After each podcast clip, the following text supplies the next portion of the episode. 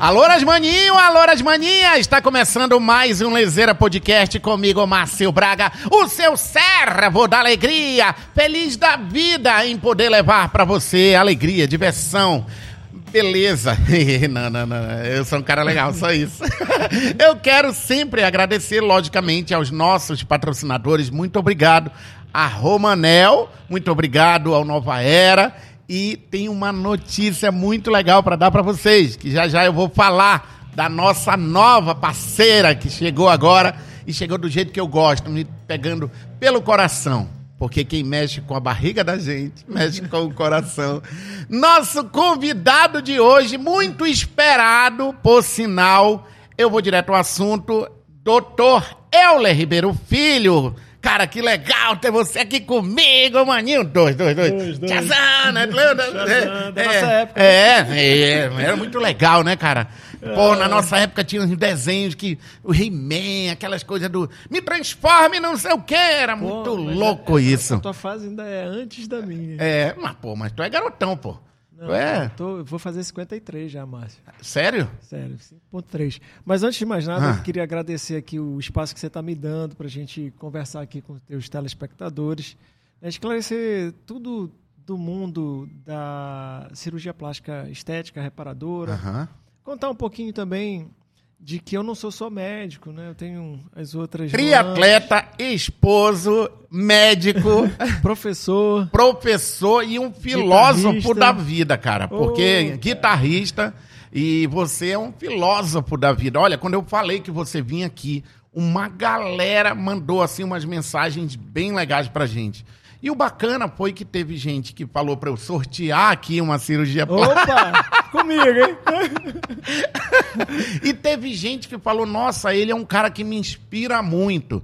Poxa, ah, e eu gostaria de começar um pouco por isso aí, cara. Como é bom inspirar as pessoas, né? É, e até, eu vou pegar até esse teu outro gancho também de sorteio de cirurgia. Eu queria até colocar para a população que o Conselho Federal de Medicina e a Sociedade Brasileira de Cirurgia Plástica é, ela não permite nem propaganda na qual você mostra antes e depois de cirurgia, uhum. né, porque você está invadindo o, o, o, espaço do próprio paciente, né? Então aquilo ali faz parte do paciente. Então a gente não pode estar tá divulgando. Mas a gente vê muito isso nas redes sociais, eu. Mas não com, com médicos.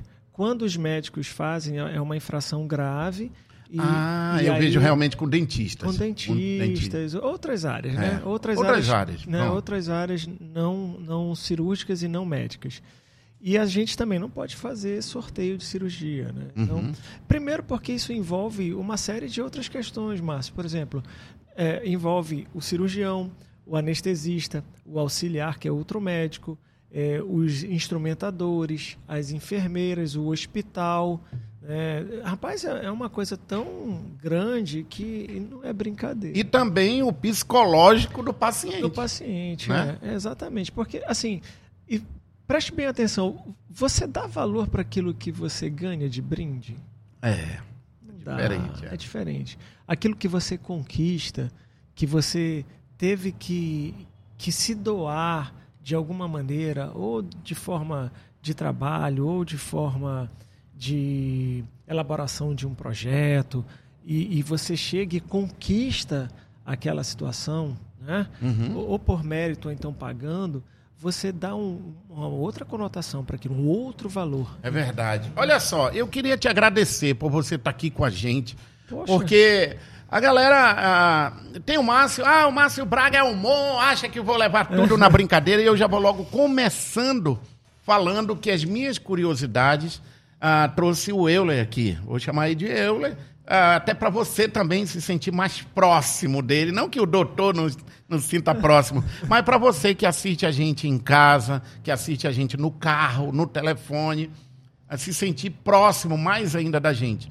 A minha ideia aqui, com o Lezeira, com essa merenda, é dizer para você que eu também eu também tenho muitas curiosidades. É uma área que mexe muito com uma vaidade, autoestima das pessoas. Mas antes, eu quero pedir licença do Euler, porque eu preciso agradecer a nossa nova parceria que é a minha queridíssima, olha, mostrar aqui de perto, mostrar aqui, Lili e Vivi, Delícias Regionais, que agora nos manda umas merendas maravilhosas. Lili, deixa eu te contar uma história. Eu já comi, foi tudo. Ei, Lili, eu não vou mentir pra ti, não. A crepioca, a crepioca que você mandou, olha aqui, eu mandar de, mostrar aqui de perto. Cara, foi mal, Lili, tá bom demais. Eu Lili, nós detonamos antes do tempo.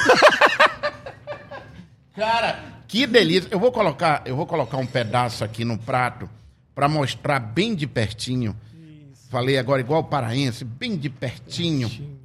Porque é o seguinte, cara, isso aqui é dos deuses. Olha só aqui, ó. Ó. Olha. Aí, ó. Olha que legal. Hum. Eu passei por debaixo aqui da mesa Cara, uma delícia. Eu vou deixar um pedaço pro Eula, que ele acabou. Vamos servir logo aqui. Eu, Eu quero agradecer a Lili e dizer para você, Lili, nós desejamos toda a sorte do mundo. Ela tem uma história maravilhosa. Eu convidei a Lili para vir aqui com a gente para contar a história de empreendedorismo dela. Ela gera muitos empregos e, e ela tem uma história muito bonita. E é saborosa essa merenda. E nós vamos ter convidados aqui, assim como o doutor Euler, que vão se deliciar com a sua merenda. Muito obrigado por acreditar também nesse projeto, que é um projeto novo para muita gente, né, Euler? O podcast, ele chegou de uma forma assim avassaladora, avassaladora, é verdade, né? E eu prezo muito pela qualidade, pelo bate-papo, pela curiosidade. Então, cara, eu tô com água na boca disso aqui, olha. Meu Deus, que coisa linda. Sim, como eu estava falando antes. Tu me fizeste uma outra pergunta. Sim. De eu servir. De, Isso. De ser inspira... inspiração. Inspiração né? para as pessoas. Na verdade, Márcio. Estava eu... nos teus planos? olha, nos planos da gente, é, muitas coisas passam pela cabeça, né? E uhum. eu, tenho, eu tenho lido muito, sabe, Márcio? Eu, eu, tenho me dedicado muito à leitura mesmo. Quando a gente quer aprender, a gente tem que buscar na fonte. Eu acho que a fonte mais fácil de você ter acesso é através da leitura. E eu verifiquei uma coisa, e aprendi também, que todo, toda vontade que você tem, todo projeto que você quiser fazer, é, você pensa executa e depois planeja. Porque se tu fores pensar, planejar, as coisas não saem do papel, porque eu sou meio perfeccionista. Então, eu também, cara. Então, o que, que eu faço? Eu penso aqui, pô, vou fa tô fazendo já, é. aí eu digo, não, pô, faltou tal coisinha, aí eu vou, né? Depois que decola, que Isso, a gente... Isso, pronto, é mais ou menos assim. Mas olha, aqui, por exemplo, eu tenho mais de 20 anos trabalhando com rádio, com televisão, mas aqui, para ter uma ideia, eu venho me preparando já há uns cinco anos para isso. Uhum. E vinha estudando, e a velocidade que as coisas mudam. Né? Da e tecnologia. Na, na pandemia, eu mergulhei nesse universo. Só que quando nós colocamos em prática, eu vi que era outra história. Uhum. Né? Não é fácil. Só que agora, na velocidade que a gente vai cruzeiro, né? a gente começa a dar uns ajustes. Isso. Eu também a sou sintonia assim. fina, né? A sintonia é, fina. Porque tem aquela, aquela ideia antiga que era é, planejamento, método e. Isso. Eu é? ainda, Ex execução. execução. É. Para mim ainda fazia diferente, né? Que era identificação, meta, planejamento, organização e execução. Uhum. Né? Hoje eu simplifiquei um pouquinho. Né? Eu tenho a meta, eu começo a executar e depois eu planejo assim detalhes. É assim, pô, faltou isso aqui e tal. Aí as coisas andam. Agora voltando um pouco. Sim, eu tenho vou, muita... não, vou te responder. Vai. Vou te responder. Pronto. É, quando, quando eu comecei a trabalhar, eu comecei a trabalhar desde muito cedo. Eu, eu era office boy, pô, da clínica do meu pai. Com, com 12 anos de idade, eu já era office boy. E eu comecei a trabalhar muito cedo, porque o papai dizia assim: olha, para tu teres as tuas coisas, eh, tu tens que ter noção do valor das coisas. Porque quando você tem noção do valor das coisas, eh, você dá valor para as coisas, né? para o que tem valor. E eu achava que o que tinha valor é o que a gente comprava com dinheiro. Né? E para mim, hoje, o que tem valor. É o que não é, se compra é com dinheiro. É o que não se compra com dinheiro. Né? Então, é a construção adequada de uma família, É. é, é a tua disponibilidade de estar presente para ser pai na hora que você tem que ser pai, para ser filho na hora que você tem que ser filho, né? para servir e, e- e desempenhar a minha função, promovendo a felicidade dos meus pacientes, é, passando a, a educação que eu tive, a educação continuada que eu continuo tendo por ser professor e passando meus conhecimentos para os meus alunos, desenvolvendo a minha espiritualidade, me aproximando cada vez mais de Deus, que eu sou católico, então acredito em Deus, e também tendo a, a minha a- o meu desenvolvimento também é mental e físico. E isso eu consigo de duas maneiras, através da, da música, né? E através da atividade física e da musculação, que é o triatlo e a minha musculação própria. E te falo mais, essas coisas elas estão tão é, embrenhadas, assim, tão grudadas uma na outra que eu consigo colocar todas as coisas que eu gosto funcionando ao redor desses quatro pilares.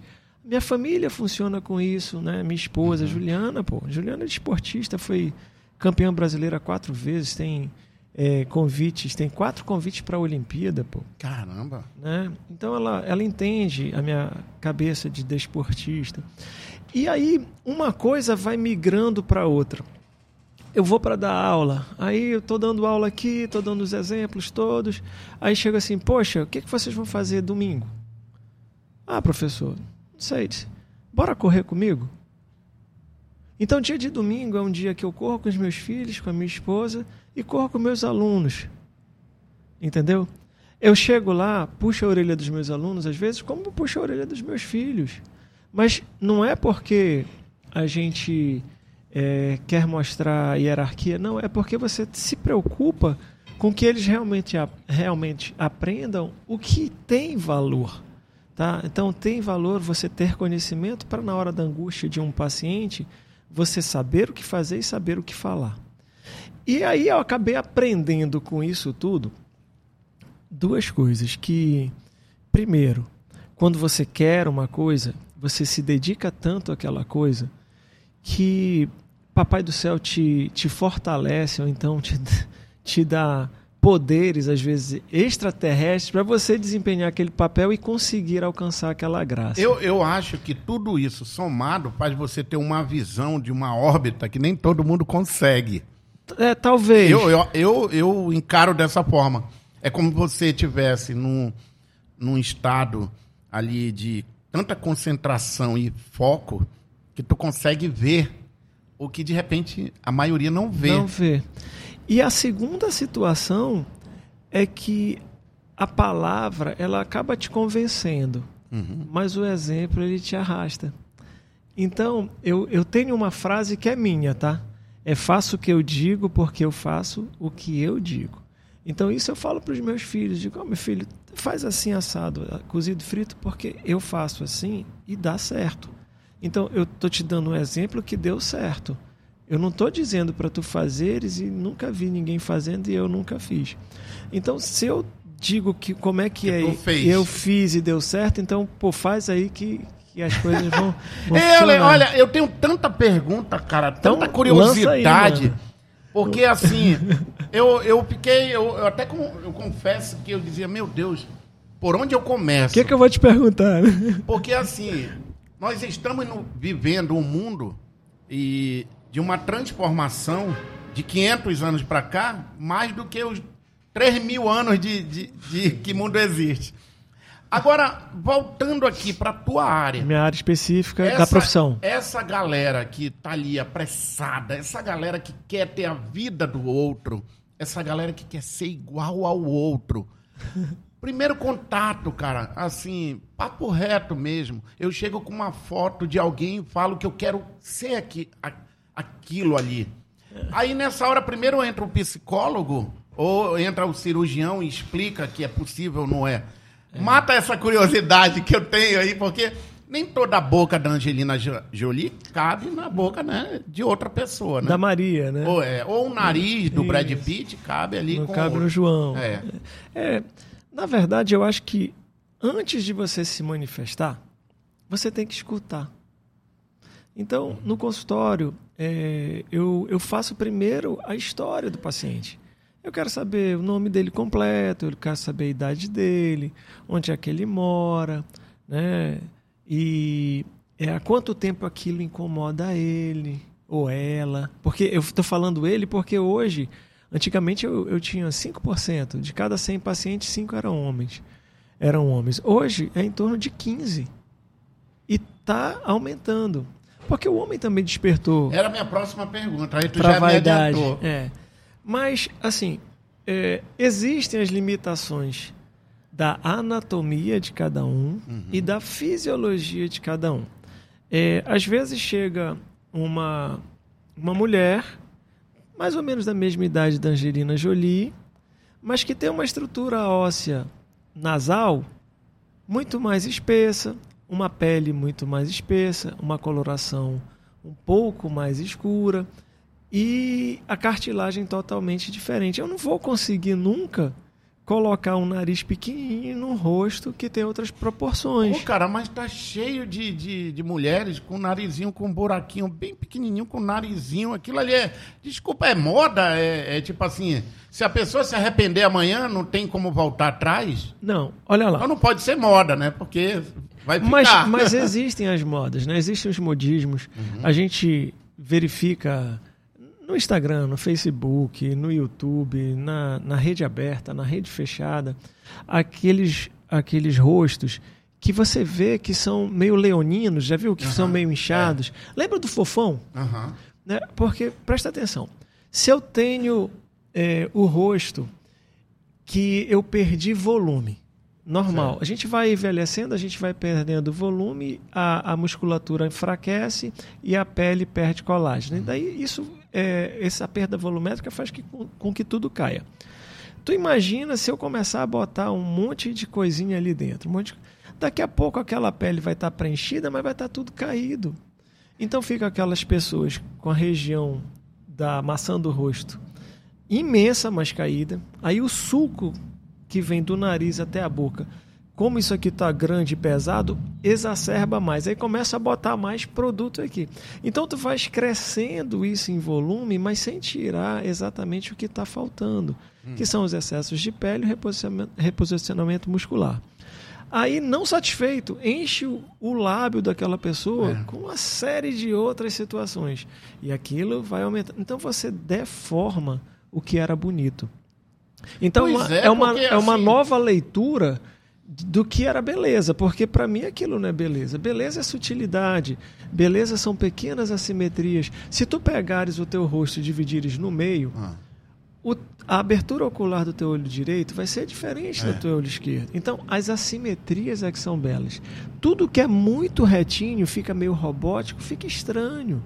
Né? Então... Agora, como é que tu fala, cara? Como é que o médico reage numa hora dessa?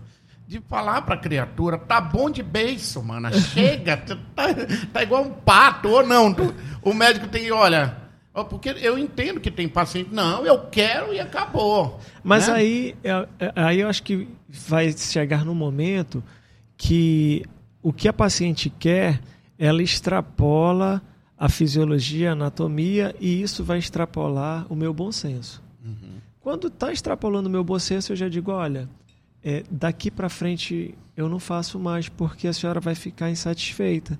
Ah, isso que é legal. Entendeu? Então eu sou muito honesto. Olha, eu consigo fazer até aqui. Por exemplo, hoje, eu não uso nenhum outro preenchedor que não a gordura. Uhum. Tá? Então, é, é, uma, é um produto que é da própria paciente se eu precisar de mais um pouquinho num outro procedimento, eu pego e preencho. Não vai dar reação alérgica na paciente. É né? dela mesmo? É dela mesmo. O processo inflamatório do reconhecimento do colágeno vai ser normal, porque é, um, é o mesmo colágeno, uhum. né? então são as mesmas estruturas. Então, se eu preenchi e não ficou do jeito que eu achava que devia, nem que ela também, a gente chega num consenso, ah, vamos fazer mais um procedimento. Então a gente consegue resultados extremamente satisfatórios, mas também suaves, né? Que a pessoa te encontra e diz: "Pô, Márcio, tu tá cada dia mais bonito. O que que você tá, tá fazendo?" Né? Para mim não é novidade é. ouvir isso, mas pra mim não é novidade. Nossa, mas tá bonito. Mas tu sabias que ah. nós homens, a gente tem uma vantagem. A gente não sofre essa alteração hormonal uhum. mensal como as mulheres sofrem ao longo de pelo menos aí uns 40 anos, né? Ei, doutor, rapidinho, volta aí mais um assunto. Aquelas bundas que fazem bem assim, quando anda aquilo ali, é de gordura ou não? Bota ali um silicone mesmo, como é que é aquilo? Existem as duas Porque tem umas bundas que, né, que elas andam bem assim, né? É. Essas com certeza. Não sei, pode falar as palavras são tu... siliconizados. É, tudo né? não, Márcio, é melhor a gente não falar não, sobre isso. Mas não. eu tenho umas curiosidades, que às vezes passam umas, Pode umas mulheres que elas passam, eu digo, vem cá, será que o lado esquerdo ficou diferente? Ele anda... Fica simétrico. Mas tá vendo como você tá colocando as coisas que você observa. É. Né? Mas te, tu observas porque te chama a atenção para um outro lado. Uhum. Né? Já, já não fica A gente vê natural. que não faz parte daquilo. Pronto, ali. né? Aquelas mamas gigantescas que você olha, nem caberia no corpo de uma paciente normal, mas uhum. o cidadão e a paciente decidiram que ali ia caber. Eu vou te falar outra coisa aqui, que eu tô cheio de curiosidade. Mas espera lá, ah. eu só quero defender... É, espera lá, espera ainda. Pera Olha, ainda, é o nível, pera é o nível, ainda. é o nível. Espera ainda, menino. Olha, é... Cirurgia plástica tem que ser feito por cirurgião plástico. Uhum. Tá? Eu, eu, num outro podcast, eu, eu até falei isso. A gente estuda para passar no vestibular, fazemos seis anos de, de medicina, mais dois a três anos de subespecialidade na cirurgia geral, mais três anos de cirurgia plástica. São 12 anos, no mínimo, estudando. E aí, existem várias outras profissões hoje que, num final de semana, se dizem aptos para fazer transformações a nível fisiológico e estrutural, né? Então, uhum. mudar a fisiologia, mudar a estrutura do rosto, a anatomia do rosto, anatomia da mama, anatomia do bumbum, anatomia do corpo, sem ter capacidade teórico-prática para fazer aquilo. Então, uma invasão absurda da nossa especialidade da cirurgia plástica por conta de uma necessidade hoje monetária, financeira, acha que vai fazer e vai ganhar rios de dinheiro. Se você não tiver seriedade e qualidade, você ganha a primeira, talvez a segunda, na terceira, não, não. Ali eu não faço mais, porque só dá problema. Né? E também a velocidade que as pessoas querem o resultado, né? Putz. As pessoas, não, eu vou logo ali, ali que ela. E assim, o. o... E vai com qualquer pessoa. É. O barato, já viu alguma vez baratos é, dar certo? Dá certo. Dá. Ele dá ali rapidinho depois. Depois é o barato que sai caro, porque tu paga a primeira, a segunda, a terceira. Aí quando tu vai pagar para alguém para consertar toda aquela parafernália, aí realmente vai sair mais caro. Olha o que a caro. gente acompanha de casos, né, de, de pessoas arrependidas dos procedimentos, dos né? procedimentos é. é impressionante a quantidade de gente e fala que se arrependeu, às vezes vendeu um carro para aquilo ali e acabou que aquilo piorou não, a vida dela, não resolveu, vendeu, ah, eu vendi não sei o que para pagar, eu fiz empréstimo. Olha, eu acho que a gente tem que estar tá se reciclando sempre. O, o cirurgião plástico chega para mim e diz assim: Poxa, tem 20 anos que eu não vou num congresso porque não tem nada de novo. Putz, um ano depois já tem diferença. Dois, três meses depois é só você pegar e começar a acompanhar a literatura, pô. Literatura médica, todo dia tem coisa nova, pô. Claro que tem muita coisa que está em experimentação, tudo, mas tem muita coisa que muda. Né? Claro que também existe o básico. Né? É, Para jogar bola eu preciso um campo, né? 11 jogadores de um lado, 11 do outro. Duas pernas e uma bola. Duas pernas e uma bola. Não é assim? É. Né? E o goleiro lá, né? Bacana.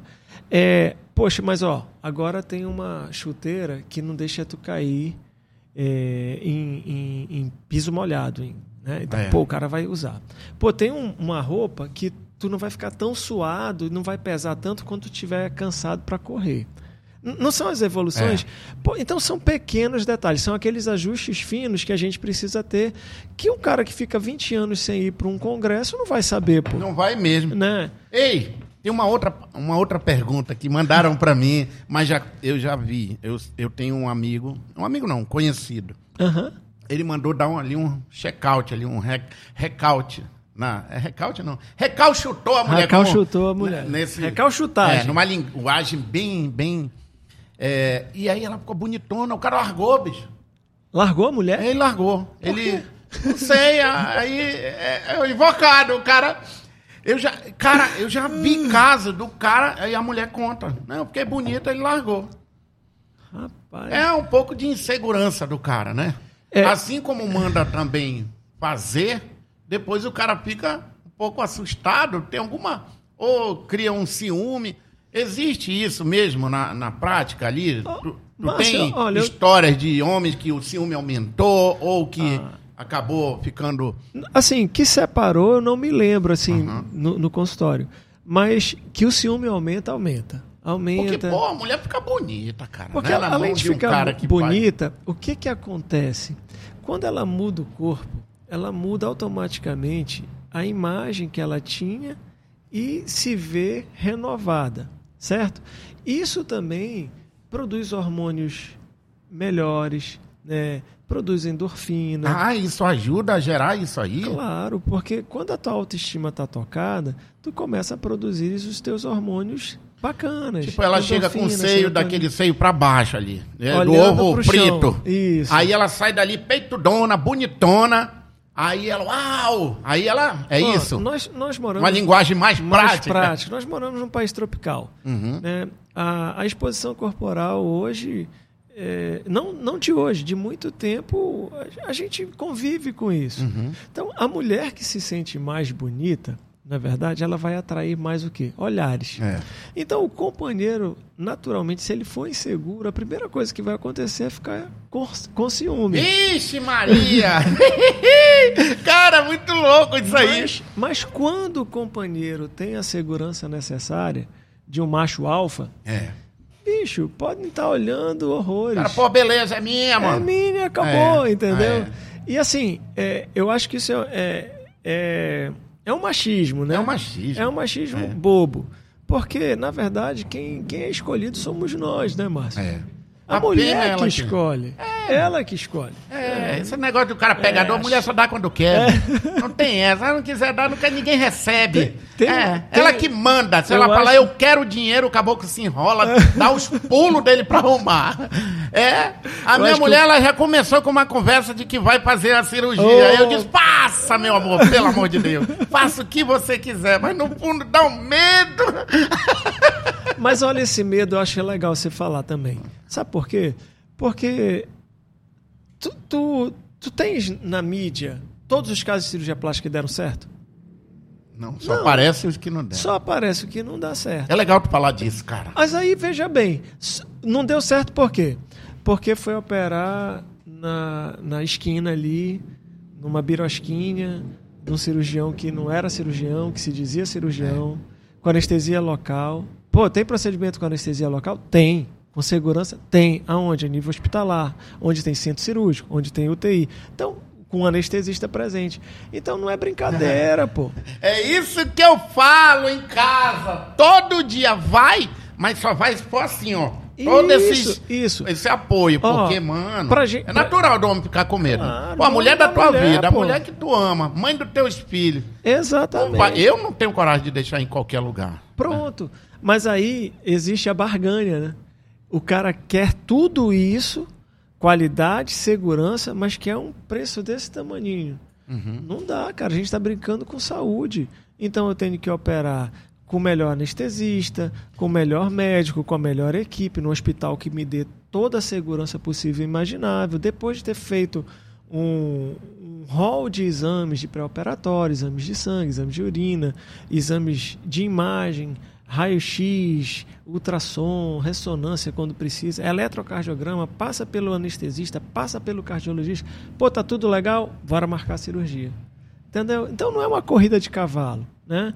Às vezes a, a mama... E também tem o, o- o site, né? Poxa, que tem você uns- pode entrar tem, lá e ó. verificar se faz parte da. Essa é minha, né? É. Olha, tem o site é, cirurgiaplástica.org.br. Você entra no site, é o site da Sociedade Brasileira de Cirurgia Plástica. Lá nesse site você põe lá, é, encontre seu cirurgião. Você põe o nome do cirurgião lá, automaticamente aparece.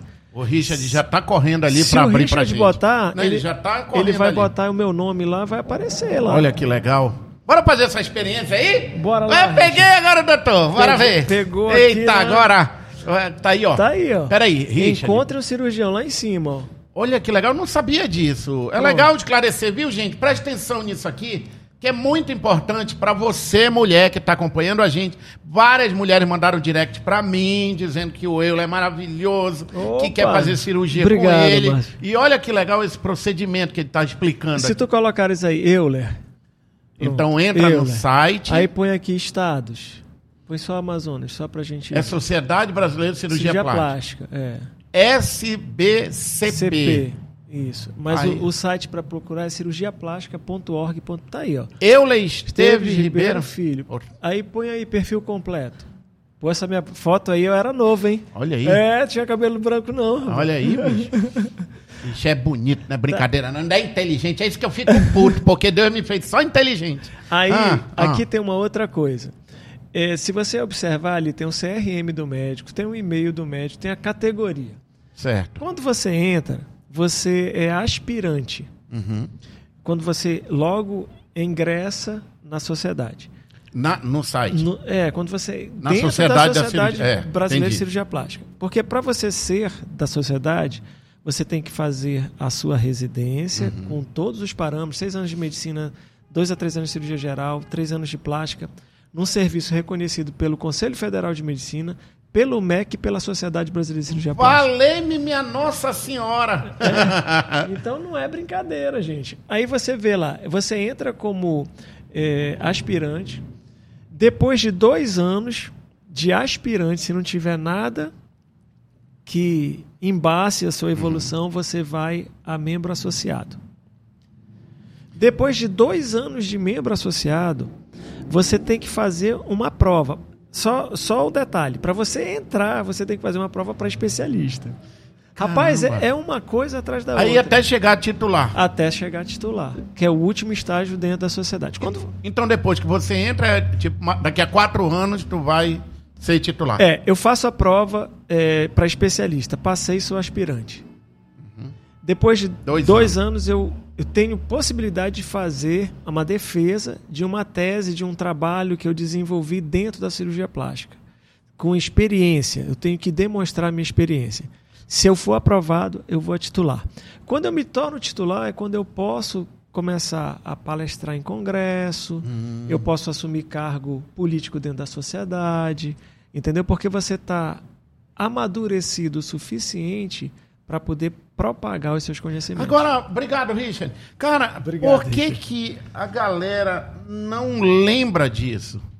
É a pressa, é, o, é, é uma, é uma ideia de que quem tá ali é mais caro. Isso. Desculpa eu Isso, te é isso, perguntar, é mas isso é isso? mesmo. Mas quem está ali é mais caro por quê? Porque estudou mais. Mas não é que é mais caro, é o valor É o do cara. É valor. diferente do que não está ali. Exatamente. Só tem o preço. Quem está ali está Aham. apto para lhe atender. Quem não está ali não pode lhe atender. né? Simples assim. Simples. Então aqui em Manaus, pô, tem gente operando em alguns hospitais, eu não vou também. Não, não, né? é só pra gente ter uma noção, uma Mas- ideia.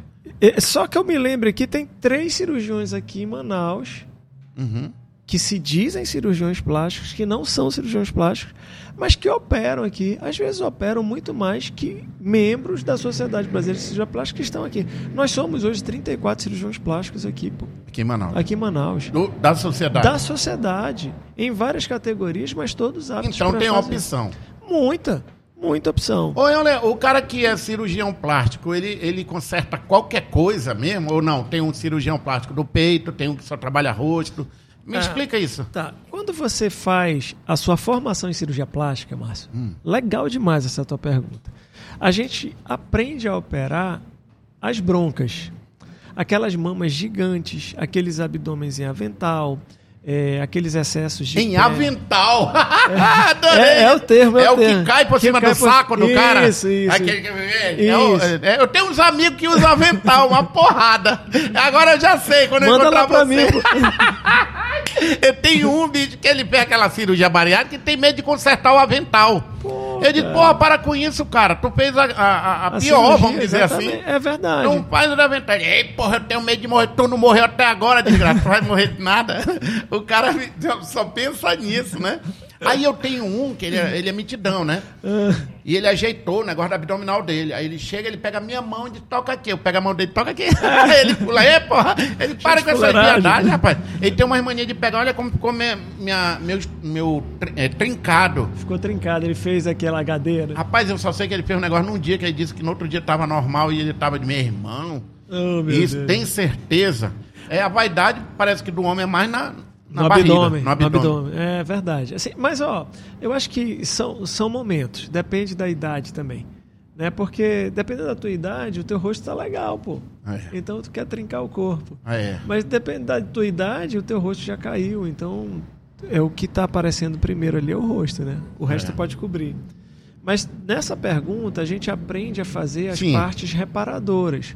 Parte reparadora da pálpebra, aquelas pitoses palpebrais que o olho é fechado, é, traumas nasais importantes, é, alterações de lábio, aquele lábio leporino, escalpelamento. Né? Então, para tudo isso, tem a parte reparadora, que é mesclada com a parte estética. Uhum. Depois de um tempo, você no consultório particular, você escolhe se você vai fazer mais a parte reparadora, microcirúrgica, né? Ou se vai fazer mais a parte estética. Ah, então é uma escolha mais ali É da... pessoal, Pessoal. pessoal. É, quando eu cheguei em Manaus, eu trabalhei muito tempo é, dentro da Universidade do Estado do Amazonas, no Hospital Adriano Jorge, só com a parte reparadora de mama, só com a parte reparadora de pós-bariátrica, né, do paciente pós-bariátrico, com a parte reparadora dos queimados, com escalpelamento, né, com lábio leporino. Eu fiz toda essa parte reparadora. E também fiz isso para a Secretaria de Estado do Amazonas também, Uhum. lá na Beneficente Portuguesa. Tra- tratei muita gente queimada, aquele, aquelas sequelas É. de pescoço grudado no peito, sabe? É, alteração da mama feminina com destruição e você vai retirando as cicatrizes e monta uma mama para paciente. Aquelas são coisas é, E tem também um, um caso que tem que ser lembrado de mulheres que o marido é, maltratou. maltrata, isso. Eu, eu soube. E os cânceres de mama, né? Lá, lá em Tefé, que eu sou de lá, tinha caso de o cara colocou o ferro de passar, de passar no isso, seio no da. seio. Exatamente, a gente trata essas coisas. Né, que são cicatrizes que não são só do corpo, são cicatrizes na alma. É. Né? Nossa, essa mulher. Né? E aí eu me lembrei de uma outra coisa, porque essas cicatrizes todas é, foi perpassando, por isso que eu te digo que tudo na minha vida é meio vinculado. Uhum. Tem uma outra frase minha, a primeira é faço o que eu digo porque eu faço o que eu digo. E a segunda é que eu digo que o esporte é a plástica da alma. Né? Porque É. às vezes aquela, aquela sensação, aquela, aquele reparo que você precisa é uma cicatriz na tua alma, né? não é só no teu físico. Né? E esse, esse eu acho que dói muito mais. Ah, com certeza. né? Com Você- certeza. Porque essa aí, quando tu vai deitar, é a que fica ali contigo. Pronto. E às vezes eh, você consegue minorizar essa cicatriz eh, que você vê Aham. e você abranda essa sua eh, carência É. na sua alma, entendeu? Você abranda esse sofrimento. E eu, pô, deve ser muito legal, cara. O cara voltar lá contigo depois que passa um inchado ali de um seio Isso, de uma só- mulher ou do, do corpo que você trabalhou, ou do próprio cara com a barriga. Toda pô, deve ser trincada. uma satisfação muito Tu legal, uma né? coisa que o homem Ah. faz muito? A orelha em abano. É mesmo. É aquelas orelhas que ficam pra ah, frente. eu, eu lembrei do saudoso Arlindo Júnior. Eu Olha sempre aí. trocava ideia com ele. Com Ele isso. deve ter feito, né? Que Ele fez, ele lembro, fez uma época. Tem as pálpebras dos homens que às vezes já incomodam o campo visual. Aham. Às vezes aquelas eh, que a gente chama de laterorrinia, quando o nariz é torto, Aham. né? Ô, doutor, aquela parte lá que o, a gente vê direto, negócio de aumento, não sei o que, aquilo ali é mentira, né? Ó. o cara diz que é aumentar o. o- aumentar o, o pênis. o pênis. É, essa É situa- verdade essa história? Essa situação da- das cirurgias eh, plásticas fisiológicas, elas têm duas situações. Agora, realmente, sexta-feira, hoje é segunda. Segunda. Sexta-feira, eu entrei com a equipe do Dr. Cristiano, Uhum. urologista, para fazer dois procedimentos. Um procedimento reparador fisiológico do pênis do paciente, que foi feito pela equipe da urologia, hum. e um outro procedimento para recuperar a, o pubis desse paciente. Então, é a plástica associada à cirurgia urológica para a gente compor de uma forma mais adequada toda essa situação é, do pubis e do pênis. Uhum. Como tem situações que entra o ginecologista para fazer alguma parte mais fisiológica dentro da vagina e a gente ali por fora, pequenos lábios, grandes lábios, uhum. pubis, diminuição do pubis, né? Às vezes diminuição do clitóris. Então tem uma série de. de... Então é possível, então, é possível, cara, é aumentar possível. ali o, o. É possível, às vezes, aumentar o diâmetro é, com gordura. Tem gente que aumenta com metacrilato. Eu, eu falo isso porque tem uns homens que tem um. Oh, coisinha mesmo. Isso. Né? E o cara carrega aquilo ali, pô, pra vida toda. Mas ele... olha, é já que a gente tá no Lezeira Café, é, posso pô. falar uma besteira? Pode, aqui é, vale tudo aqui. É melhor. Mais do que eu falo. Olha, é melhor um pequeno brincalhão do que um grande bobalhão. Eu sempre falo isso, né? ninguém acredita em pois mim. É, eu bicho. falo pra minha mulher, poxa, é pequeno, mas é engraçado. Mentira, tô prazer, brincando. Né? Eu tô brincando, tô brincando. Por que, que o homem não admite essas coisas, né? O homem tem essa coisa de falar que o dele é maior. É, quando a gente é criança, tem esse negócio, é maior que o teu. de tem... medir, né? De medir, né? Nossa, eu passei minha infância medindo. Não, mentira.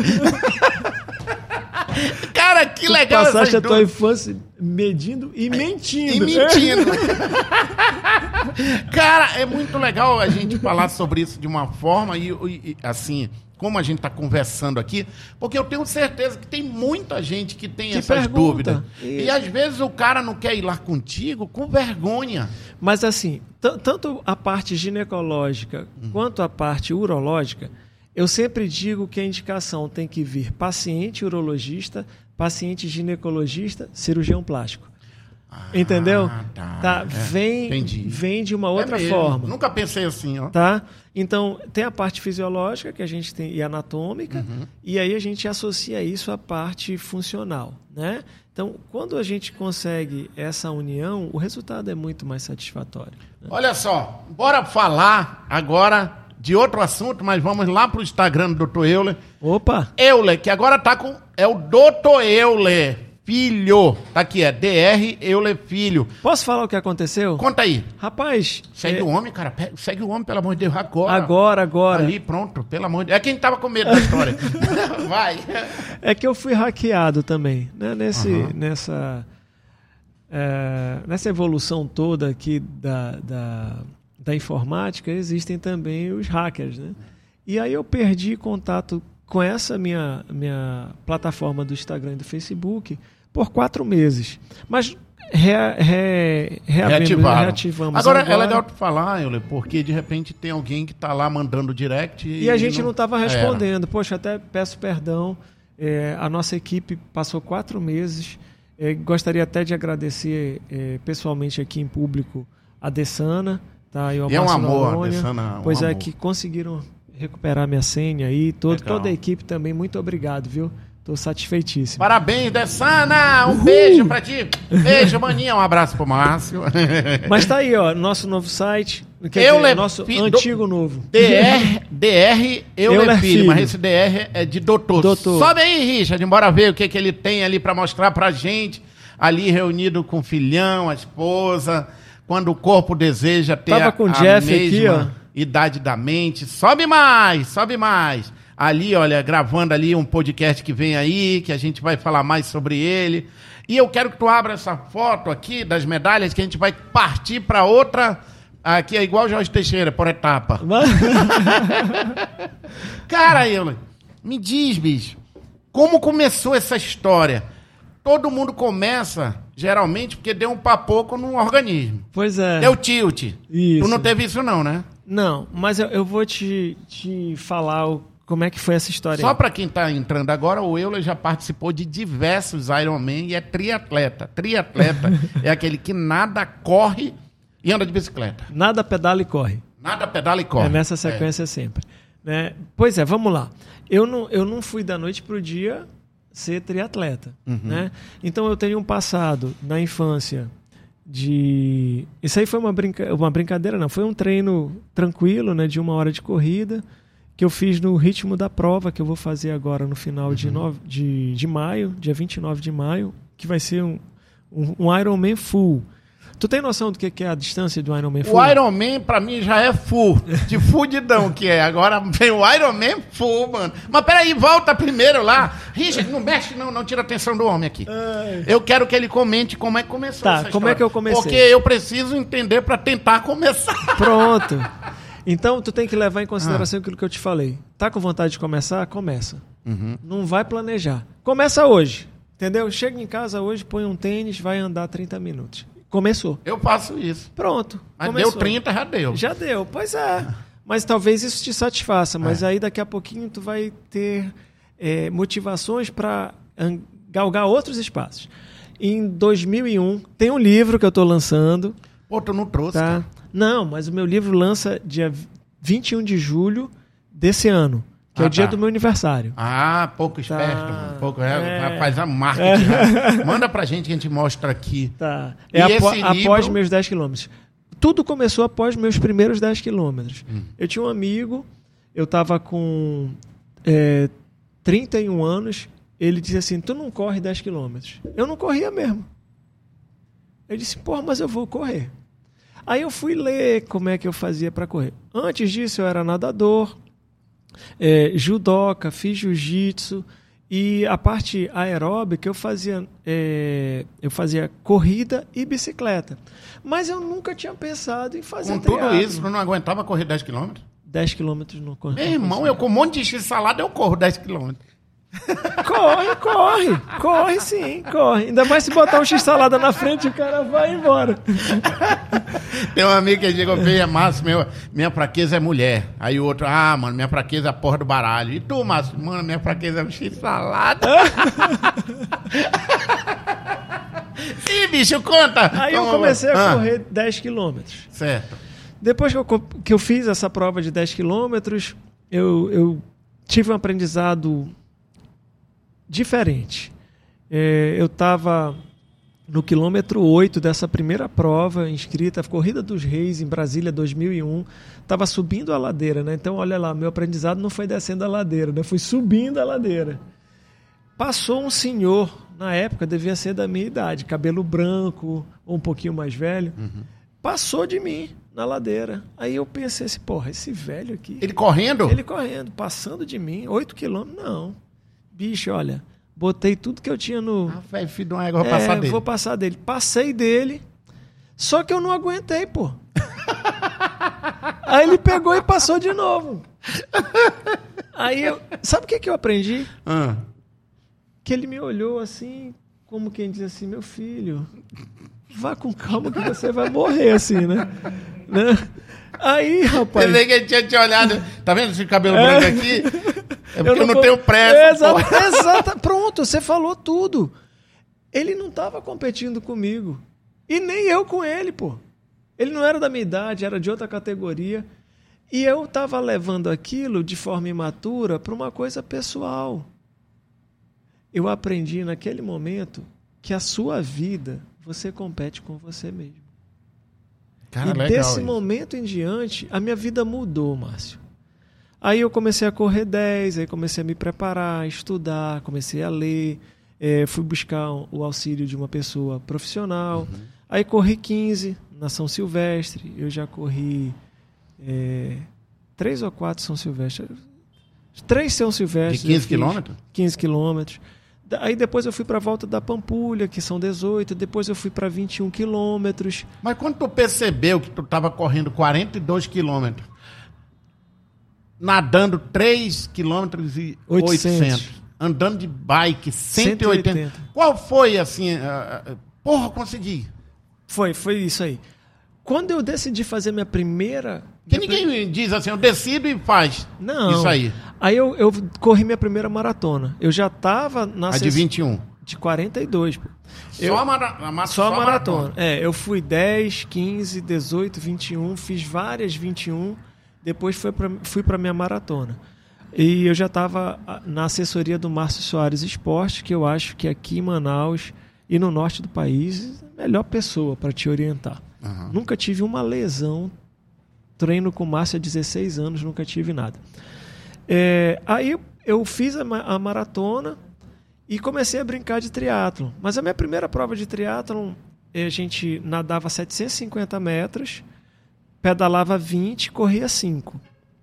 Aí a mesma coisa, eu fiz várias dessas, aí fui para um olímpico, que nadava 1.500, pedalava 40, corria 10. Cara, eu não consigo imaginar fazendo isso, não.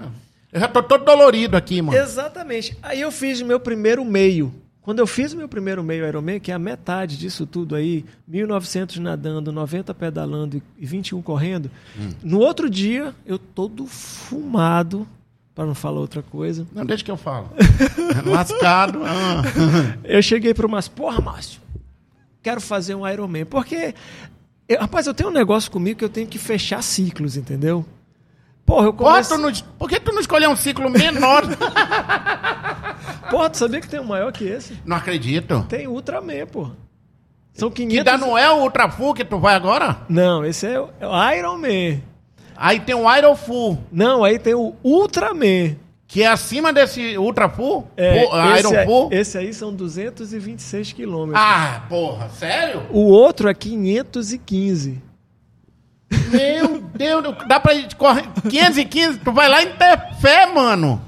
Caraca, bicho, tu vai lá em Tefé. Bicho. Chega lá, tu pega uma catraia, porque é 570 daquilo. Aí tu chega lá, bicho, olha, deu merda. Liga a catraia e vem me buscar.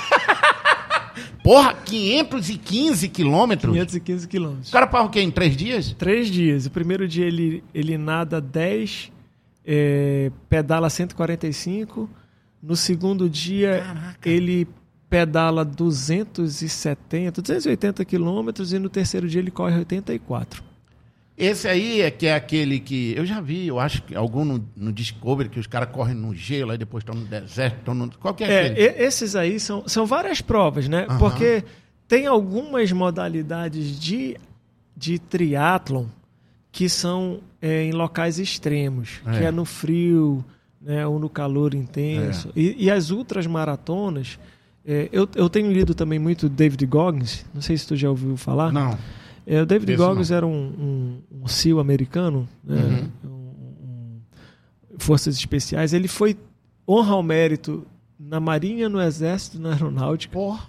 Ele é ultramaratonista e hoje ele fala para o mundo todo sobre motivação, como é que ele aprendeu a fazer as coisas todas.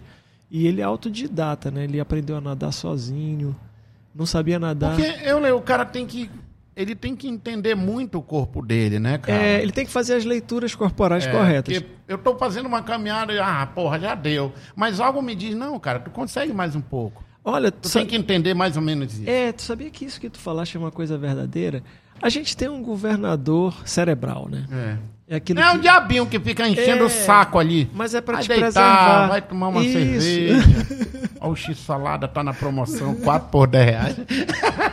tu ri, né? Mas tu, tu não anda nem 2 quilômetros. Olha aí, aí ó. Richard, o Richard não anda 2 tá quilômetros. Hein? Tá não, aí, mano, ele já cansou. Sim, mas não é isso, mais ou menos? Isso. Mas tu sabias que quando começa aquele lance, ó, tu tem que parar. Não, daqui eu não passo. Tu só gastaste, a princípio, 40% do que tu tem de estoque para gastar? É igual quando dizem, quando dá vontade do cara mijar, diz que ainda tem mais um litro e meio de que cabe ali. É verdade isso? é, tem um pouquinho a mais, mas é, é, é mais ou menos isso. Ô, cara, porque, olha, eu fui caminhar sábado, acho, lá na Ponta Negra. Eu estava caminhando, aí eu olhei a chuva lá bem, como diz o caboclo. Eu disse, ah, vou parar que vai chover. É, olha. Ele eu, disse, não, eu vou terminar. Eu vou terminar. É, eu, Richard, eu vou te dar uma função aí, rapidinho. Presta atenção, a gente. Hum. Eu vou explicar essas medalhas e a gente vai entrar no meu outro Insta. E eu vou botar lá um. Ele já entra lá direto. Já entra direto. Mas olha lá, essas três medalhas, o que, que é? Essa primeira da direita aqui, da mãozinha. Mão são 10 anos. Foi a prova de 10 anos do Ironman Florianópolis. Eu fiz. O uhum. full, que é essa distância aí. A segunda prova lá foi 2014. Eu fiz de novo essa mesma prova, quatro anos depois. Certo. E a terceira foi 2015 Fortaleza. Essa foi a minha pior prova de Ironman da vida. Por quê? Muito quente, muito vento. É, eu tive problema na minha bicicleta no quilômetro 90. Então, era para eu pedalar para 6 horas e meia, uhum. os 180 quilômetros, eu pedalei para 7 horas e 15. Minha nossa. Pô, já cheguei morto, né? Mas completei. Fiz em 14 horas e 30 minutos. E numa hora dessa, né, Qualquer coisinha parece que é motivo é para o cara desistir, né? Eu queria ver o, o vídeo. O Richard tá localizando aí. Localizando. Eu acho que eu botei um vídeo aí, Richard, que eu coloco meu treino de. É no. Mas eu acho. Ah, não, não pega os. Os. O quê? Poxa vida, tava no meu. Stories. Acho que não vai aparecer aí. Tá aqui, né? ele clica Ah, aí. então. Aí. Tá aí, ó. Tá aí. Escuta isso aí, dá pra escutar? Altia aí. Tô no final do treino aqui hoje. Meu amigo. Hoje foi aquela. Tem que fazer. Não dá pra planejar. Pensa, faz, depois. Eu fiz 4 horas e meia parado no rolo, bicho. É isso aí. De bicicleta. 4 horas e 40 de pedal no rolo. Isso.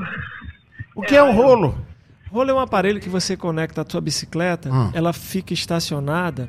Para poder provar para os caras que. Não, ela fica estacionada, só que ela tem um, um leitor hum.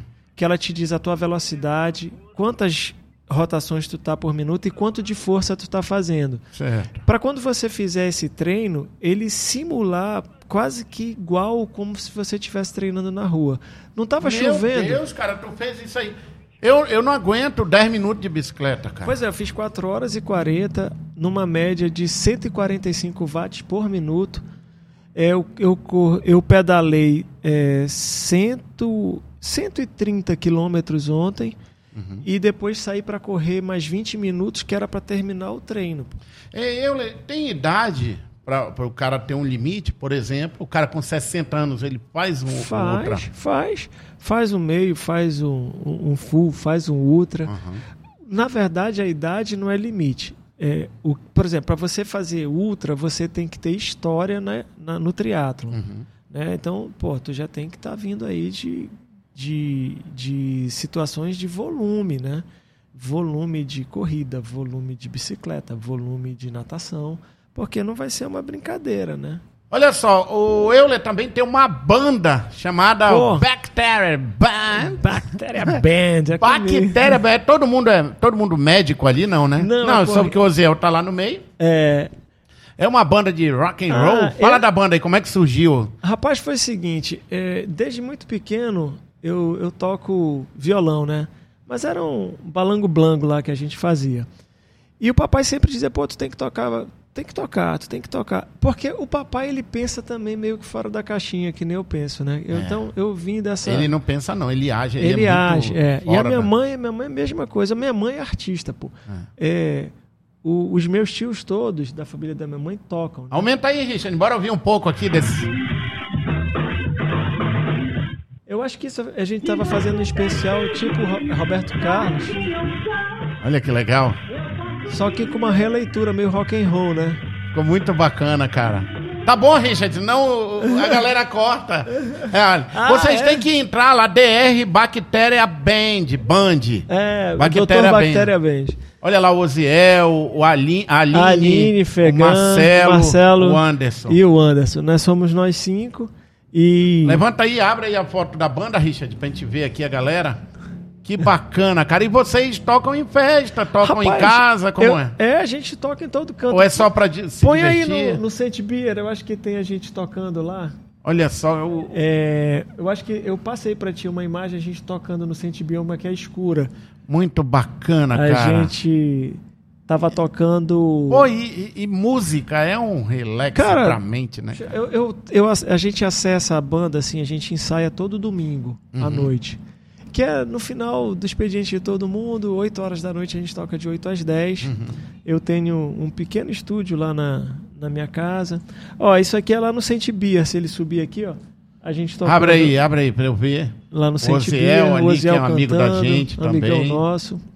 É, às vezes o Pedraça entra também para fazer a parte do teclado. do teclado, entendeu? Então tá aí eu na guitarra, o Marcelo que é meu professor de guitarra, mas que é baixista sensacional. O Oziel, que é um baterista de mão cheia e é, é. um vocalista maravilhoso. A Aline, que canta e toca baixo. E o Anderson também é multi-instrumentista, ele toca baixo, toca violão, toca bateria. Olha só, o Instagram é DR Bactéria Band. É rock and roll puro. Puro, aí. é. Led Zeppelin, White Snake, Iron Maiden, Metallica. Eita, mano. É, não, é eu lembrei tudo. do meus LP. Queen. Papai é... dizia que eu ia ficar doido. Vai doidar, moleque. Ah, Sim, aí, cara, a gente, ah. eu comecei a ter aula, ter aula, ter aula. Rapaz, a, a Cristina Calderaro é, foi num evento na casa do meu pai e a gente estava tocando Pink Floyd, brincando. A gente estava tocando. Aí ela disse assim: Olha, vou levar a tua banda para tocar lá no Casa Cor. Eu disse: Mas quando é isso? É daqui a um mês. Eu não tinha nem banda, pô, eu tava brincando lá. Mas bora aproveitar a oportunidade. Disse, bora, bora. E na época o meu professor era o Stanley, Stanley Wagner, que ele é sensacional. É um guitarrista assim fora do comum. Foi professor do Marcelo. Né? O Marcelo é considerado o melhor aluno do, do Stanley. Né? E quando o Stanley foi embora, ele disse assim: só tem uma pessoa para ficar contigo, eu, Léo Marcelo. E o Marcelo estava voltando de São Paulo, da Universidade de Música, uhum. para cá, para Manaus. E aí eu desenvolvi essa outra história com o Marcelo, que foi o lance da banda. Mas a primeira vez que nós nos apresentamos eu Sim, tu foi pra Casa Cor? Eu fui pra Casa Cor, pô. Foi a primeira? Foi a primeira vez que eu toquei em público. Nervosinho da porra. Puta merda. Tu teve aquela preocupação? Pô, a galera me vê como médico, acha que eu vou estar tá aqui. Não tem isso, porque acontece muito. Mas presta atenção, eu nunca fui uma pessoa que vivia dentro dos padrões normais, porque eu sempre fui médico, mas isso não impede que eu seja desportista, é. isso não impede que eu seja guitarrista, isso não impede que eu seja pai, filho, que eu seja é uma pessoa mais espiritualizada. Eu acho que você não tem que assumir um perfil único, exclusivo e ser bom só naquilo. Acho que você pode fazer várias coisas com qualidade, mas dando atenção para aquilo que você está fazendo naquele momento 100%.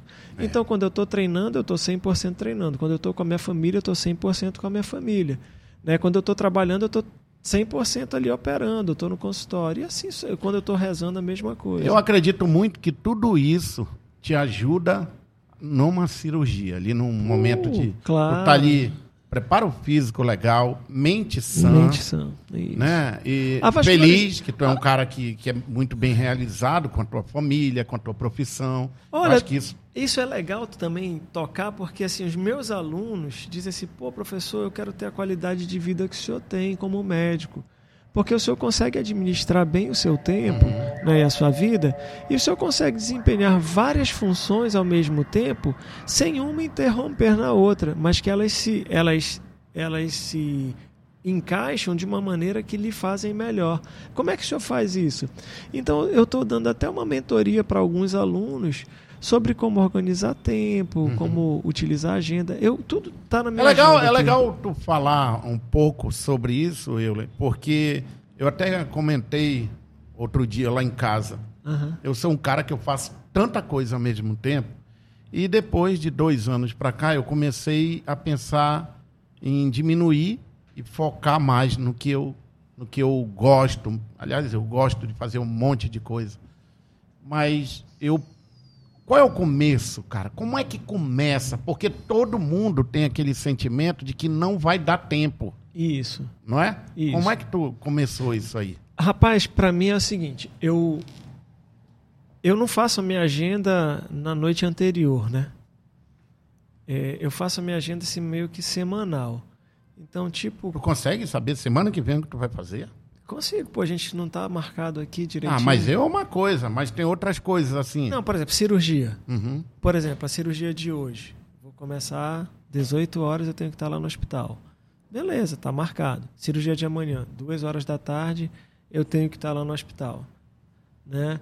É... Quarta-feira eu estou sem cirurgia. É... Quinta-feira eu tenho cirurgia e sexta-feira eu tenho cirurgia.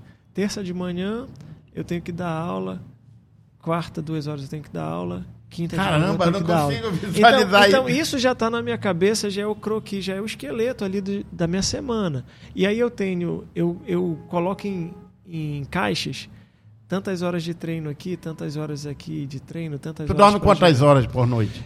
Hoje, com o volume de treino que eu tô tendo, eu tenho que dormir pelo menos sete horas. Eu só dormia cinco horas, eu estava feliz da vida, sabia? Eu tive um problema desde criança, muito criança. Minha mãe conta que me levavam uma hora da manhã para passear na praça para ver se eu dormia lá em Tefé. E quando dava seis horas da manhã, cinco e meia, Já seis horas, pulado. eu queria, bora, bora, eu quero ir pro sítio, eu quero ir pro sítio, olha.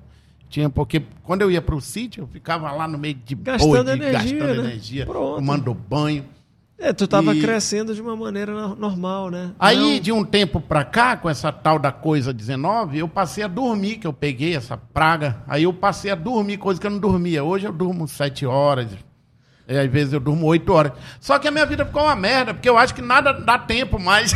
Olha, pois é, mas aí o, o que, Parece que eu, encurtou o tempo. mas o que que eu ia te falar? É, por isso que eu tô te perguntando, que eu quero aprender a, a me organizar. Tá. É, tem um livro muito legal que eu acho que vale a pena todo mundo ler. Hum. Quem quer aprender a, a organizar um pouquinho mais a, o- a- a sua vida.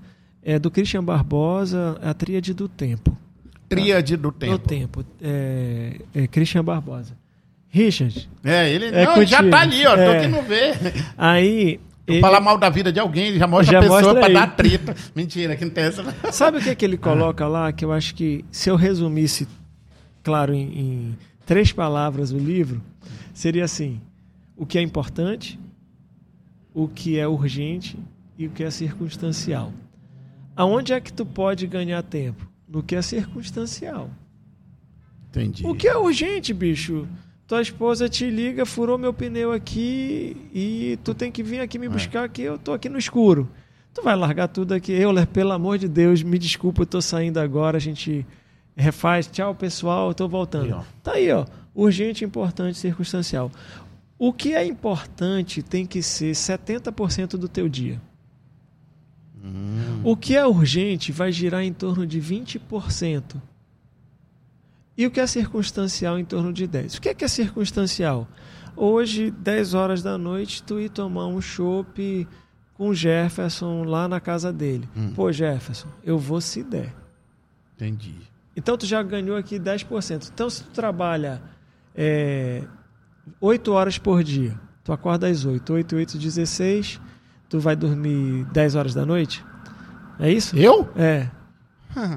Não, mas. Eu durmo, bicho, eu durmo meia-noite, uma hora. E tu acorda que horas? Seis horas. 6 horas. Tá, tu dorme 5 horas por dia. É. Tá, bora botar 6 horas. Quando eu forço a barra, eu durmo onze e meia pra meia-noite. 11 e meia pra Mas meia-noite. todo dia, seis horas, eu acordo. Bora dizer que tu durma meia-noite. Tá? Então tu acorda 6. É, tu trabalha 8 horas por dia? Eu trabalho, eu chego ah, para trabalhar oito e meia da manhã, vou para casa oito, sete e meia da noite. Pois é, em torno aí de É uma merda 11 isso, é ruim. É. É, é uma merda ou é ruim? Olha, eu acho assim que tu pode te organizar de uma maneira melhor para tu ter a tua hora de almoço adequada, Uhum. para tu ter ali uma hora de atividade física, mas aí tu, tu encaixa em, é, encaixa, né? Tu fazes pequenos boxes, né? Pequenas caixinhas de uma Segunda, hora. terça e quinta, eu consigo parar, que eu faço agora, como é um exercício lá que é, é 18 minutos, 20 minutos. Certo, Eu não sei como é o nome, que é rápido ali. certo. E, e depois eu continuo. Aí eu tomo um banho, prometo, não me. Só que a minha mente é muito pilhada, cara. Aham. Eu fico pensando aqui, calculando, e eu escrevo algumas coisas, eu vou ler, e a leitura me ajuda muito. E eu nunca Isso. mais fiz a meditação, que eu fazia, que me, me acalmou muito. A meditação ainda não entrei nesse nível. Eu já li algumas coisas. Melhorei por causa da minha ansiedade. Melhorei Isso. muito. É, tem um livro, é, O Milagre da Manhã, É. que pede para tu acordar às 5 horas. Pô, isso aí pode ser uma coisa legal. Eu já li, ti. já li. Pois é, tá aí a tríade do tempo, É. né, do li. Christian Barbosa. O, eu li o Milagre da Manhã. Né? Então, é, tudo aquilo que eu te falei um pouco que é o embasamento do- dos meus pilares, que é família, trabalho, é, a minha vida desportiva e a minha espiritualidade, é, quando eu li esse livro, eu disse, pô, a gente faz isso às vezes intuitivamente e nem sabe que tem um- uma, uma literatura sobre isso para você aprofundar mais. Sempre, sempre, tem, é só você procurar. Quando tu fala de espiritualidade, tu fala da, da força que te move ah, para superar o que tu já contou para gente aqui? Ou é algo. É, rapaz, é, incrível assim. A, a minha experiência com, com, com Deus é uma experiência. É, eu acho que outras pessoas devem ter isso também, mas é uma experiência muito próxima da minha relação com meu pai, pô. Uhum. É, eu, eu saí de pra... Deus ser um amigo, não ser o cara que você tem que temer, né? É, eu, a gente tem que ter muito respeito, né? É, Mas a gente tem horas que a gente diz aí, por que isso? É, eu sou assim. Né? Cara, tem hora que, né? pô, Deus, tá chateado comigo? A gente tem que ter intimidade, né? Intimidade com o Papai do Céu. E, e assim, eu vou correr, aí eu vou meditando, vou conversando, mas falando às vezes, sabe? Acho que o pessoal passa, me olha assim, esse porra é doido, né? Tá correndo, falando sozinho. eu, Lê, antes de a gente terminar, é impossível não te olhar, não lembrar de, de, de associar a tua profissão, a tua imagem com o teu pai. O teu pai é um cara que, é, pelo menos para mim e para o meu pai, representa muito. O meu pai, quando Obrigado. estava vivo o meu pai, no dia que ele ganhou um livro, teu pai, cara, ele ficou muito feliz. Teu pai me deu um livro, eu dei para ele. Porque o papai, ele tinha uma admiração enorme pelo teu pai. E eu acho legal hoje a gente poder estar tá aqui. Nós dois, e, né? É, e parece assim que, que é, é, eu acredito muito na, na atração do bem, sabe? De coisas boas que a gente pode estar. Tá, uh, e nós estamos fazendo aqui. O teu pai, ele. As, eu, sou muito suspeito em falar dele, porque eu sou muito fã dele. É um cara que de uma visão maravilhosa de futuro. Guarda, né? E ao mesmo tempo, ele, ele tem um.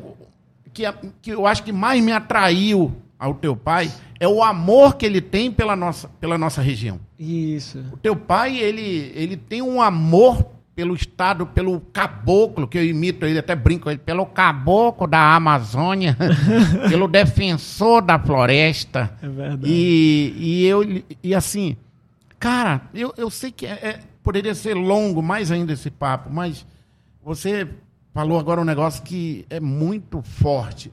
A minha relação com Deus é a minha relação com o meu pai. Cara, é, como é ter o Euler, pai dentro de casa te instruindo com tanta sabedoria que ele tem, cara. Como foi também ao mesmo tempo que eu acho que no começo deve ter sido é, o filho vai superar o pai? Ah, é, é, médico porque o pai é. É, é teve, teve, teve, muita cobrança.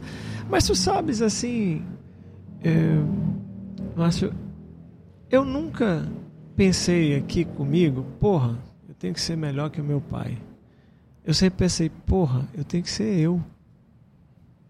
Meu pai é meu pai. Quem escolheu chegar onde ele chegou foi ele, e mérito próprio.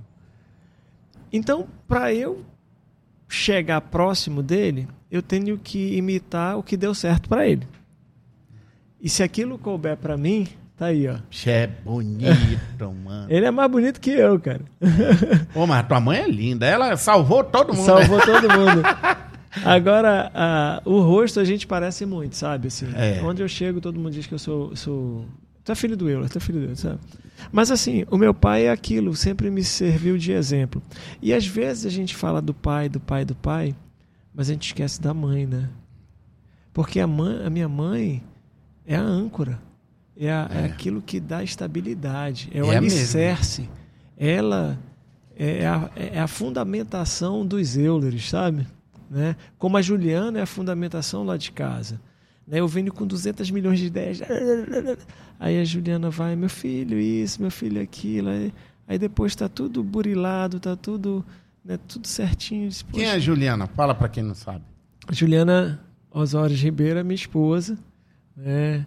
E minha companheira, é, não só é, na minha casa, mas é uma companheira de vida sabe? É uma companheira que me completa, é uma companheira que me ensina, é uma companheira que me cobra, é uma companheira que me estimula, é pela inteligência, pelo carinho que ela cuida de todos nós, pela vontade de sempre estar tá servindo. A, a, Juliana ela me serve com amor, mas é, não é ser serviçal, é me servir para me deixar feliz. Então, assim, desde que eu encontrei a Juliana, eu, eu saí da escuridão e eu encontrei a luz. E, e, e eu tenho hoje. Cara, que legal. Eu tenho hoje uma tatuagem que.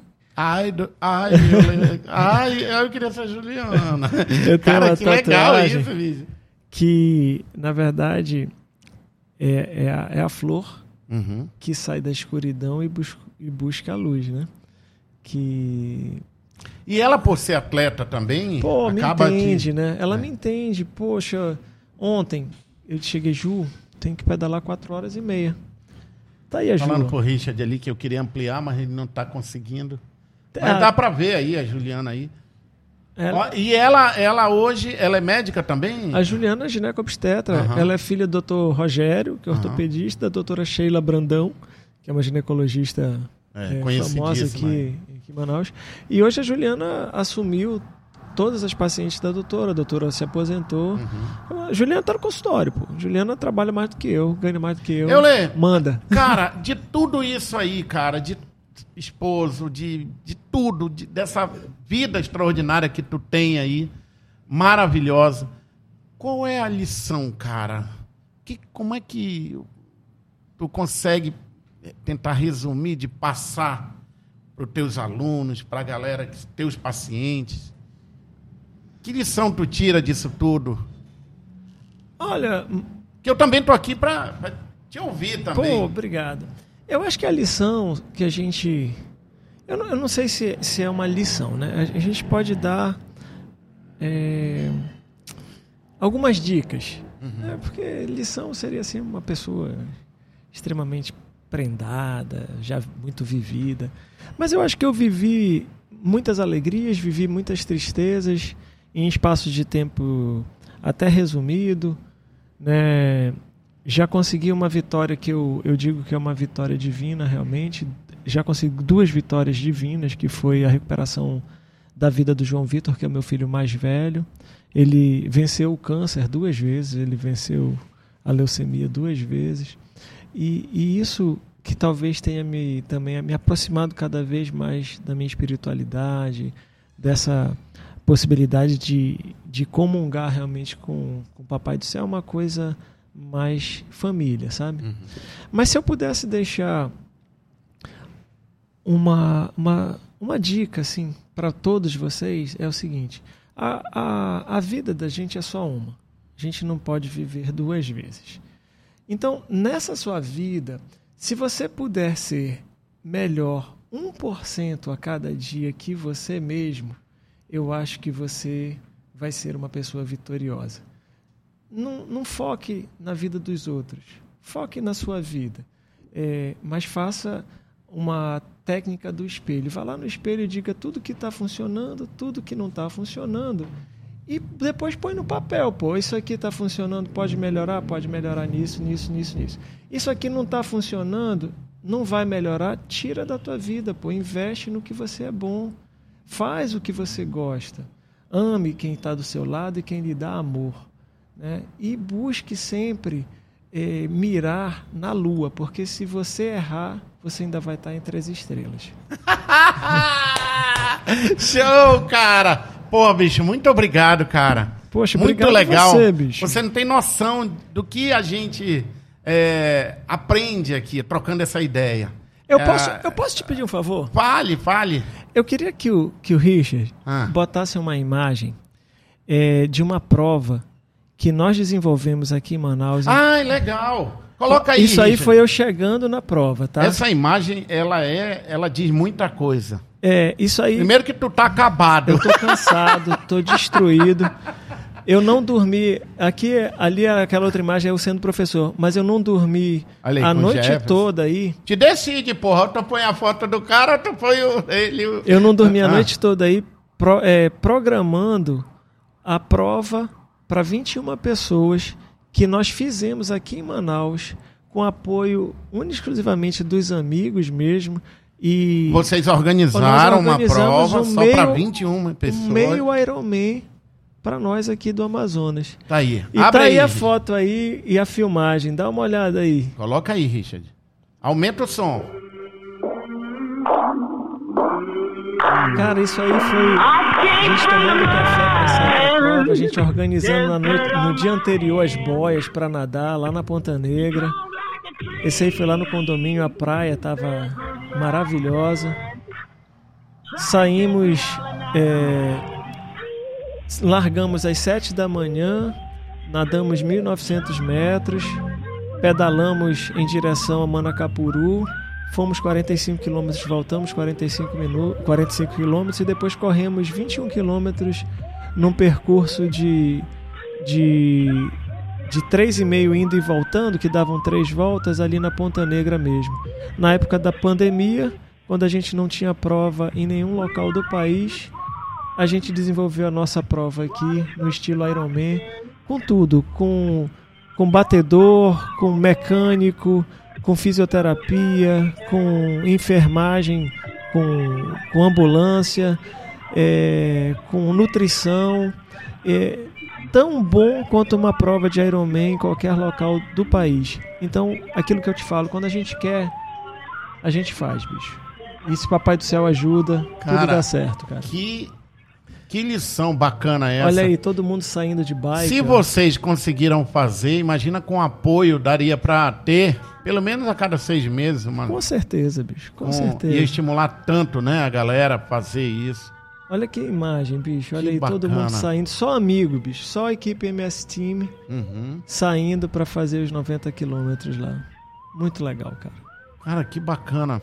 Isso é estimulante, estimulador. Porra, estimulante. Ui. Pô, cara, que papo legal.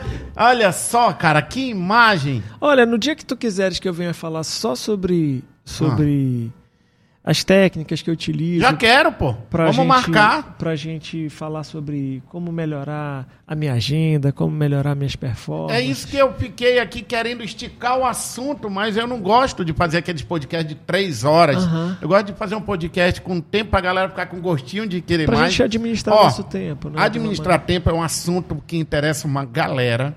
Rock né? and roll. Rock and roll. Aí, pô, traz a, a banda. Bora trazer. Ó, banda. vocês estão convidados aí, o Bactéria Band, pra vir aqui. O Zé, eu vou escalar ele. Escale, Agora hora. ver os meninos aí pra vir, porque eu acho muito legal mostrar o outro lado do médico. E isso é uma prova social de que pode organizar o tempo. o tempo pra fazer né? tudo isso, é verdade. Então, mano, um abraço pros teus pais, pra tua família, obrigado, obrigado, pra Juliana. Márcio. Tudo de bom. Obrigado. E dizer, pô, bicho Quero ser um atleta como você. Só que o x-salada não deixa. Não, mas posso te encher o saco pra gente começar? Epa, eu já tô correndo aí. Pronto, eu corro nessa. 4 quilômetros. Peço, pelo amor de Deus, pra chegar logo.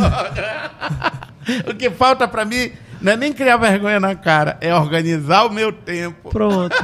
Vou te ajudar nisso aí. Senhoras e senhores, esse foi mais um Lezeira Podcast com a presença desse cara, gente boa demais. o Richard ficou na dúvida se sobe o som não. Sobe o som, pô! Eu, Ribeiro Filho, valeu! Pô, cara,